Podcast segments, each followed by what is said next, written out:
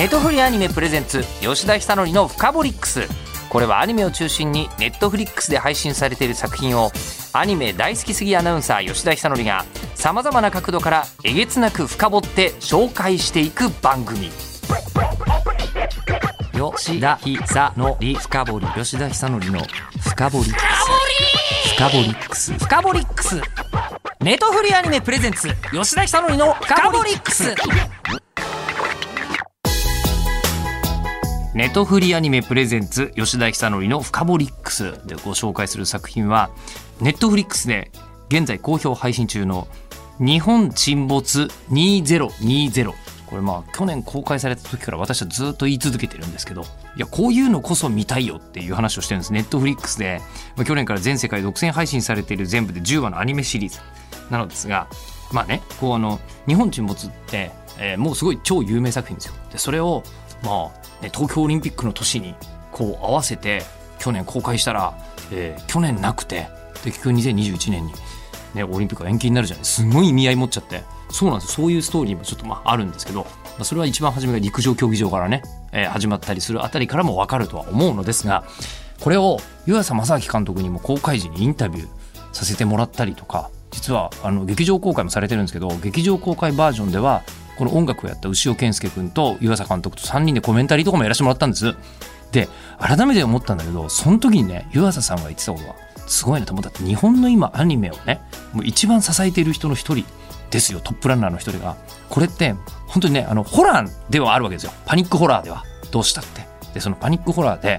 あのいろいろ言われたのが伏線がないっていうふうに言ってる人が結構いたんですよ。作品として。それに対して湯浅さんの回答が、えー、だってそういうことって伏線あっておきますみたいな話だったんですよ。でしょ？災害って確かにそうだよねと、うん、いうのがよりこう刺さっていてですね僕はあの、まあ、いろんな方が災害に巻き込まれて亡くなっちゃうわけですけどその亡くなるところで一箇所ですねカレーにまみれて亡くなる方がいるんですよ。でこれ見た時にすごって思ったんです大体物語とかフィクションの中でカレーが出てくるのってポジティブなシーンばっかりなんですよ。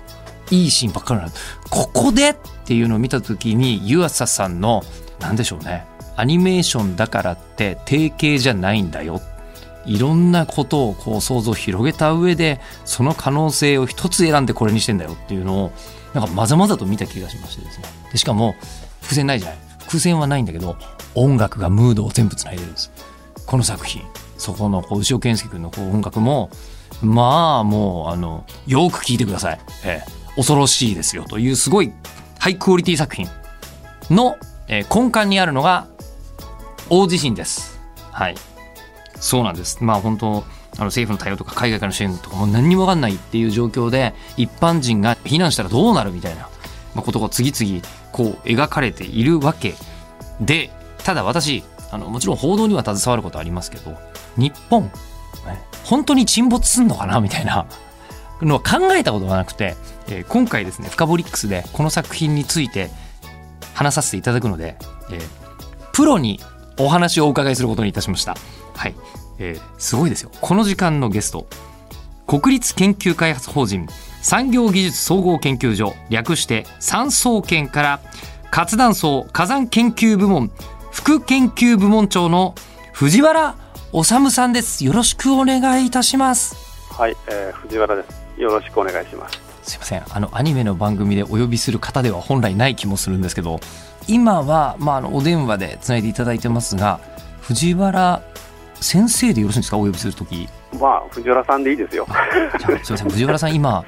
どちらにいらっしゃるんでしょうか？えっとこれはですね茨城県のつくば市というところにある産総研の研究所に今います。マジモノの博士ですね。まあ一応博士ですね。やっぱり博士にお話を聞くとなると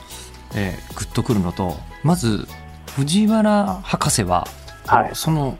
活断層や火山や、まあ、こういう地層に関してでいいんですかね、えー、地殻に関してですかね、えー、ついての研究ってどれくらいなさってるんですか？何年ぐらいとか。まあ、就職してからのことを言うと全部で僕28年目ですね。ただ地震とかですねの研究、はい、今の職についてからはちょっと1回会社を変えてるので17年ぐらいですね。地質や地震についての研究を28年17年となさっていらっしゃる。ええ。ー、なんていうんでしょう志望動機みたいなのってあったんですか？まあ、そうですね、あの私、研究者としての専門は、その大きな津波とかの研究なんですよ。あはい。だから例えばあの映画の中も出てきますけど、あの海底で大きな地震が起きると津波起こりますよね、はい。東北の地震もそうでしたよね、うん。でそういうものが過去にいつ、どこでどんなものが起きたのかなっていうのを研究するのが、まあ、あの研究者としてはあの専門なんです、特に南海トラフですけど、でまあ、そういうことで防災とかにあの地学の研究は役に立つっていうところに、まあ、興味があったっていうことですね。防災とかに役に立つ、今いろんなお仕事相手というか研究を深める相手っていうのはプロの、ね、方はいろいろいらっしゃると思うんですけど動物とかえ歴史とかでもちょっともう僕からは想像を絶するようなタイムスパンのことを相手にすると思うんですけどもう,、はいはい、もう藤原さんが相手にするのは地球なわけですよね。そうそうそうそう。そうすると頭の中何年ぐらいのスパンでこう地球と向き合ってらっしゃるんですか、まあ、一番長い場合ですよ、はい。だからそうすると、まあ、今のような記録が残り始めるとすると、そうだな、自分で研究してるのは多分1億年分ぐらい、北海道とかで、卒業論文とかだと。1, 1億年分の出来事を普段から考えていないとお仕事にならない、まあまあ、まあ、そういうわけではないですけど、でも少なくとも今、実際にその専門として防災のために、昔いつどんな地震があったのかっていうのでもやっぱり3000年とか5000年ぐらいはやっぱり考えてますかね。3000年から5000年日本に人類がいたのかどうかもまだ分かんないとかなんですか？もうちょっと前からいるか。そうですね、だからあの例えば縄文の遺跡にある地割れって地震の後ですよね、きっとね、縄文時代の、きっと縄文の村も地震で地割れに飲み込まれた町もあるに違いないじゃないですか、映画の中にもあるけど、いやビルの代わりに縦穴式住居が壊れたこともきっとあるはずですよね。今初めて考えました。いやそうですけど。それはあったでしょうけどもと。はたくさん出てくるんですよ、そういう遺跡の発掘現場っていうのは、そういう昔のあのいろりの跡がこう地割れでずれてるとかね、はいはいはい。あの井戸の跡が壊れてるとかっていうのは次々見つかってきて、そういうのからあのまだ文字が生まれる前の時代にも、そういう人の暮らしの中に地震の痕跡があるよねっていうのがもちろん見つかっていて、でそういうのに基づいて、やっぱり繰り返し繰り返しそういう地震が起きるんだねっていうのが、まあ、目で見てわかるわけですよね。は文字がないとこまで考えるんだ。いやあのーじゃあ あの藤原さんの普段の研究というのは、えっとその、ええなんですかね古文書も見るし、えーでその実際に遺跡にも行ったりするし、で、ええあとやっぱり何ですかあの今だとね衛星から見たなんか地殻データとかもきっとあるんだと思うんですけど、そういうものも見たりとか、はいはいはいはいそういうことをされてるわけですか？そういうことをしている仲間もいます、もちろん。あのそれぞれに専門が違うから、一人が全部を見るわけにはいかないけど、本当にあの古文書が読める同僚もいるし、あの衛星の解析をしている研究者とも一緒にあの仕事することがあります。そのその中で藤原さんが特にお得意とされてることとかは？僕はやっぱりさっき言ったように、その過去に大きな津波が起きると、例えば地面にこう砂の層ができたりしますよね、例えば海岸から砂が動いてくると、はい。でそういったものをまあ一種、地層に挟まっている津波の化石っていうのかな、はそういうのをこう見つけて、まあ、いつ、どこでどんな大きな津波があったのかなっていうのを復元するっていうのが、まあ、本当、プロとしてやってるのはそういうことですね。あの今ね、ブラタモリの世界って作家さんが出してるんですけど、ブラタモリのね、数百倍のスケールだと思いますよ、これ。は、いや、まあ、時間、まあ、ブラタモリ面白いけどね、ああれをうちの同僚が次々で、あのうちの研究所の人結構あれ出てくるので、あ2回に1回ぐらいの頻度で。なるほど。え、で、じゃあ、じゃあ、あの、こう、藤原さんがご存知の日本の歴史上、最大の地震って、あの、こう、いつの時代に、どんなところで起きたものなんですかね？えっとね、日本歴史上でですね、文字記録上あ、は、文字。実は最近ですよ、2011年の東北沖の地震が記録上最大。あ、そうなんですか？そうだからあの地震計とかねその、例えば波の高さを測る機械とかがある時代に発生してるからはい。そういう条件付きですよだからマグニチュードが9.0とかっていう計算ができてるますよねはい。であれが起きる前は、えっと、江戸時代ですよ江戸時代。1000 1707年ですかね。1700あの南海トラフで起きたはい。宝永地震っていうのが、まあ、ちょっとマグニチュードの計算はちょっといろいろと推定値を含むけどやっぱ8.6とか考え方によっては9.0だっていう人もいますから計算の仕方によっては。それが、まあ、あの歴史上、まず確実にあの起きていて、推定値もそこそこ正しいっていうものの中では、宝永地震っていうのが最大だったんですね、でそれを超えたのが東北沖っていうことになりますそうやってこうあの歴史を地震の歴史を紐解いていくと、日本っていうのは、やはり世界的に見ても、相当地震が多い国なんですか？多いですね、まあ、関東にお住まいの方だと、まあ今日も揺れたかなくらいにしか感じないかもしれないけど、はい。実はですね日本、まあ、島国ですよね、はい、で陸地の面積っていうと地球上の陸地のですね面積は1%しかないんですよ。あ日本の陸地日本の陸地の面積って。はい、はいだけど、世界で起きるですね全部の地震の10%は日本で起きるんです、日本の周辺で。あ地球平均の10倍、えー、地震が起きやすい場所なんですか、日本って。うん、陸だけ見てもね。はあ陸だけ見てもそうかしかも日本の場合は周りを広大な領海が、ええ、そうそうだから、まあ、そういうのも含めてですよいわゆる日本の、まあ、さっきの南海トラフみたいな海の地震が起きる部分も含めて、まあ、世界中にはあの地震がほとんど起きない場所もあれば日本よりたくさん起きる場所もありますけどやっぱり面積でいうと1%の中に世界の10%が入っているっていう非常に地震が多いところなんですよね。でしかもその藤原先生というか藤原博士が研究されている南海トラフというのはもう特にもう今後注目していかなければいけないところなわけですね。まあ、そうですね、その最後に起きてから時間結構経ってますからね。先ほどの江戸時代の1707年ですか。まあ、それも大きかったんですけど、大体、あのー、今言ってる南海トラフの地震は、大体まあ、短いと100年ごとぐらい、長くても200年ちょっとぐらいに1回起きるんですね、まあ、それはあの文字の記録から調べるんですけど、はいで最後の地震が、えーと、太平洋戦争が終わる頃なんですね、1944年とか46年なんですよ。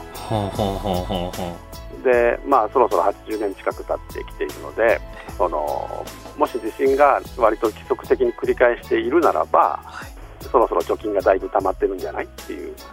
ただあの100年から200年ごとに繰り返しているということは、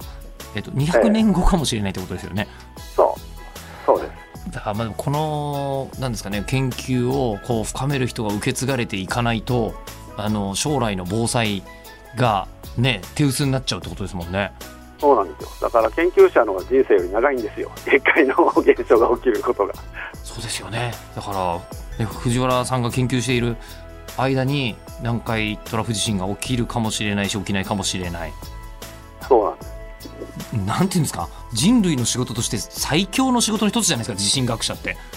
まあね、本当はこういうことが役に立たない方がいいんだけどね、起きそれが起きなくって、予測なんかをしなくても済む方がいいんですけれども、まあ、ちょっとそれ言うと自虐的になるから言われるけれども、こういう方が日本を本当の意味で支えてくださっているということが改めてよく分かりました。ちなみに令和2年度三総研論文賞を受賞されているんですって藤原さんって。ああいただきましたね、はい、ここまでのあのすごいお話を聞いて、えー、こんなあのストレートな質問であの申し訳ないんですけどあの日本が沈没することってありますか？いやこれ面白いこと聞くなと思うんですけどえっ、ー、とまあ我々が生きてる間には沈みませんねあ生きてえちょっと待ってください。生きてる間にはってことは何年後っていうのは藤原さんの場合スパンがすごいことになりそうですけどえっと、うん、これ100万年単位ですね。100, 100, 万年単位？100万年かけるとどこかで沈む可能性はあるんですか？ないとは言わない、えっと、とここでは映画のように地震が起きて沈むっていう話ですよ今ね。あそうです。今回、ね、温暖化で海面が上がるじゃなくてね。日本沈没。の話をすると、はいうん、100万年のあの単位でカウントしていけば何百万年後かに一部が沈むってことはあるかもしれない。なんかだんだんだんだん地殻が変動してって日本が海の下になっちゃったねってことはあるかもしれないけど地震一発でボーンっていきなりガラガラガラガラって沈んでいくことはないないでしょうねあこれはない分かったフィクションだ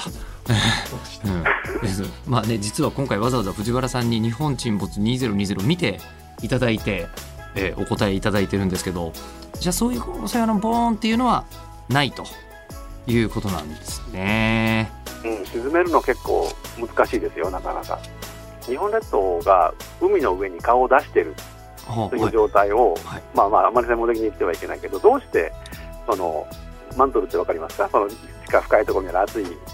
溶岩の元みたいなものの中に、どうしてそこの中にめり込んでしまわないかっていうことまで考えると、まあ、一種浮かんでるわけですね、日本列島って。ああはいはいはい。はい、表面に。地殻マントル外角内角ですよねそうそうそうそう、はいはいはい、だからその一番表面に日本列島はま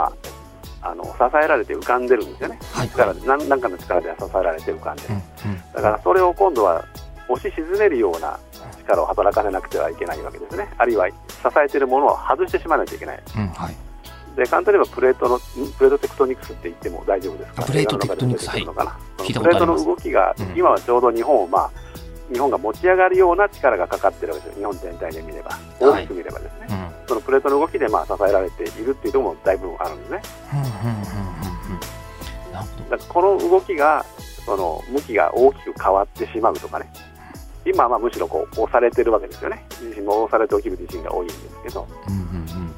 そういう支えてる力を外して別のこう沈むような力になるような向きにプレートの向きが動くようなことがあるんだったら沈むかもしれない。じゃああの今はこうじゃ押し上げる力を日本は受けてるわけですね。そうそうどちらかというと全体にそうなってる、まあ、マントルというか、まあ、そのプレートのこう横からこうずっとこう押す力がですね。プレートテクトニクスというプレートの。そうそうそう。じゃあこう日本がいきなりまあ沈んだりとかいきなり隆起したりすることというのは、まあ、プレートのことを考えたらまあないですよねということですけどただあの日本が、まあ、地震がいっぱい起きていることも確かであのまあ、マグニチュード8とか、ね、7とかの地震が起きることは、まあ、結構な確率であるわけじゃないですか。ええ、でこれが沈没までしなくても例えば大きな地震が2つとか3つとか日本中で起きちゃうみたいな可能性はないんですか？えっとまあ、ないとは言わないですね、ただ、日本中がですね同時にですよ、同時にあっちこっちで地震が起きて、日本中がこう震度7ですっていうようなことは、多分ほとんど考えられないんじゃないかな。あそれはやっぱり100年に100年に一度起きるようなこう、うん、地震が1日2日の間に起きるなんてことはまあまあ確率論的にまずないだろうと。あんまり考えられない。ただその数十年ぐらいの中で見ていれば例えば東北沖で大きな地震がありました。であの何年かしていると、えー、関東でも地震がありました。でまた何年かすると南海トラフでも地震がありました。っていうことは歴史上は実際には起きてはいます。あのじゃあ、えっと、まだありえそうな話で言うと地震と火山にはこう深い関係があるわけですよね。火山性地震とか聞いたりします？しあれですよねまさに噴火って、あのマグマが噴き出してきてるのはあのいわば地殻の下のマントルがわーって出てきてるわけですよね。まあそれは溶けたものが出てくるわけですね。ですよね。あのじゃあ地震が起きて火山も噴火するっていうことはこれはあのあったりするんでしょうか？これはあります。これはある。で、はい、あります。で大きな地震が引き金となってその近く、地球の近くじゃないですよ、そのニアの近くね、近くにある火山が、はい、えー、噴火をしたっていう事例は、結構世界中で、日本も含めて知られています。で例えば、はい、東北みたいなマグニチュード9みたいなすごい歴史上は、えっと、5つぐらいあるんですけど M9 の地震って5つぐらい知られてますけども、はい、えっと、東北地震以外については大体その数年後の間に割と大きな火山噴火が近くで起きたっていう事実はあります。そんなに東北地震の時は近くに火山がなかったからですか、えっと、あるんだけど実際その後にですね、えっと、東北地方の火山とか、まあ、あの富士山も含めてですねいわゆるさっきの火山が噴火するのではないかっていうこう事前に起きる現象みたいなのが観測されたりしたことは実際にあります。じゃあでも聞けば聞くほどあの人間の尺度で測るのはとてもおこがましいことがなんか天才なんだなっていうのがねお話聞けば聞くほど思うんですけどそれこそ生きてるうちに一度も起きないかもしれないけど備えておかなきゃいけない。それはあの地球規模で見たら、まあ、何百年かで繰り返してるのは間違いないんだからっていうものが地震ってことですよね。そうですね。これあの藤原さんってやっぱりこうあの普段から避難グッズとか身の回り用意されたりとかしてるんですか？あのまあ、例えば今、電話かけてるこの部屋はもちろん人数分のヘルメットはあるし、あの防災訓練もありますし、うんあのとにかく倒れそうなものは本棚からなんかの全部壁に打ち付けるかいろいろなものが入ってますね。いや、まあ、そうしててほしいですよ。えー、地殻や地震を研究している方々が、そこはね、もう万全であっていただきたいと思いますけど、やっぱり、まあ、普段普通に生活している人間も、まあ、できることというのは、まあ、そういうことですよね、やっぱりね。一般的に言われる防災対策を、まあ、なんかちょっと気が緩みがちになるところあるかもしれませんけど、緩めずにはいはい。やるぞと。そうですね、はい、おっしゃる通りだと思う、まあ、あのあまりネタバレになるから映画の中の話をしちゃいけないんですけど、やっぱりあ全然大丈夫です。ああいうのを見ると、はい。やっぱり、あのなんていうのかな、どういう場合に助かって、どういう時に残念だったっていうことも描きますよね。あの映画めちゃくちゃそうなんですよ。本当に些細なことで人の生き死にが分かれちゃうんですよね。そうだからあのそういう見方をするとね、その地震そのものの起こり方とかを見る専門家から見ると、うんこうはならないよねっていうのももちろんあるんだけど、うんはいだけど、その実際、建物の中でこういうものが倒れたりするよねとか、あこういう人いう残念なことってあるよねっていう、あ多分神戸の地震とかを取材して作ってるけど、見てると、はいあのすごく今生きてる、これから災害に遭うかもしれない僕たち、私たちには、あの勉強になるところがたくさんありますよね。だからやっぱあの大きな地震とか、まあ、津波もそうですけど、体験するって多分すごい稀なんですよね。まあ、それはラッキーなことですよね。でだからあの見方を変えると、そういう災害が起きたときにどんなことが起きるだろうっていうことをこう体験するっていうのはとても難しいんですよ。あの博物館とかで見るかもしれないけど、はいやっぱりあの体験しないで済ませたいし、うんあのなんですよね。でそうすると、まあ、やっぱそのアニメでもドラマでもいいけど、やっぱ一種の疑似体験じゃないですか。はいうんだからこうバーチャルで人が経験した大変だったことをまあ見せてくれるんですよね。うんはいで僕もテレビとかあのアニメ好きだからこうついのめり込んでるタイプですけど、やっぱ疑似体験として 見るとあの大きな地震が起きたときにどんなことが起きるのかとかね。うん。建物のこういうところにいると実は危ないよとかね。うん。こう疑似体験ができるっていうのはすごい貴重だと思うんですね。だからあのアニメでもいいしあのドラマとかで、まあ、登場する人物とかに、まあ、あんまり感情移入しすぎちゃいけないのかもしれないけど その人が体験しているこう怖さとかね。うん。あの自分の自分の街だったらあのビルの代わりにこういうものが建っていてあれが壊れるかもねとかいうそういう想像をしてみるとやっぱ防災の力って想像する力なんですよね。防災の力は想像する力。んなるほど。だから、はい。あのなのであのそういうような見方をするとなんていうのかな。ただのあの SF じゃなくなるのかなと思って。でだから下敷きになって亡くなる人次々出てくるでしょあれ。はい。で実際、その阪神大震災とかで、まあ、6000人以上が亡くなったんだけど、かなりの比率がですねその地震の直後に下敷きになって亡くなってるんですよね。でなので、やっぱりまず最初のその揺れを受けてた時に、下敷きになって死なないことっていうのが、その後に全部効くんですよ、死んじゃったらおしまいだから。うんなんかあの今回の「日本沈没2020」もあの見た後だとやっぱりこう避難訓練とかもこれ真剣にやんなきゃいけないんだなっていうなんか気になりますよ。そうそうそう、自然に。だから、